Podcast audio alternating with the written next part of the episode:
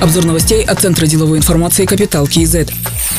Пакет срочных мер, которые разработали по поручению президента Касымжимарта Тукаева, вступит в силу в июле текущего года. Это должно обеспечить качественный и устойчивый рост экономики. Для этого упростят механизм уплаты и снизит налоговую нагрузку на фонд оплаты труда для субъектов микро и малого бизнеса. Предусмотрено снижение на 70% ставки по НДС для новых производственных компаний. Микрофинансовые организации включат в программу субсидирования дорожной карты бизнеса. Об этом стало известно по итогам заседания Высшего совета по реформам. Список организаций, которые выставят на приватизацию, расширили. Вместо 176 компаний теперь в нем 736. Передача в конкурентную среду активов на 5 триллионов тенге позволит сократить присутствие государства в экономике до 14%. При этом привлекут стратегических инвесторов, сохранят и расширят доступ малого и среднего бизнеса к услугам приватизируемых компаний. Президент Касымжу Токаев подчеркнул, что важно четко следовать плану и нельзя допускать возникновения частных монополий. Также глава государства поручил возобновить программу «Народное IPO».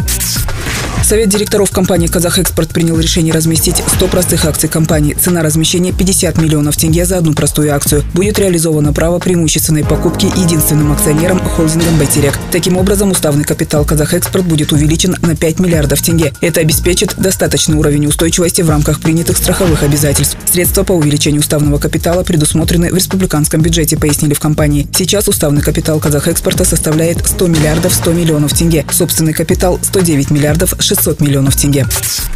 В Алматы будет создано управление креативных индустрий. Это предложение Акима Бакджана Сагентаева поддержали депутаты Маслихата. Мегаполис постоянно интегрирует в себя креативных, талантливых и уникальных людей с нестандартным мышлением, а наличие современных цифровых инструментов умножает динамику роста. Поэтому была принята стратегия развития креативных индустрий, пояснили в Акимате. Вместе с тем, для становления креативного сегмента необходима поддержка государства, в задачи которого входит координация работы, всестороннее содействие и системное развитие. В стратегии развития Алматы 2050 указывается, что в этом секторе может быть создано до 85 тысяч рабочих мест.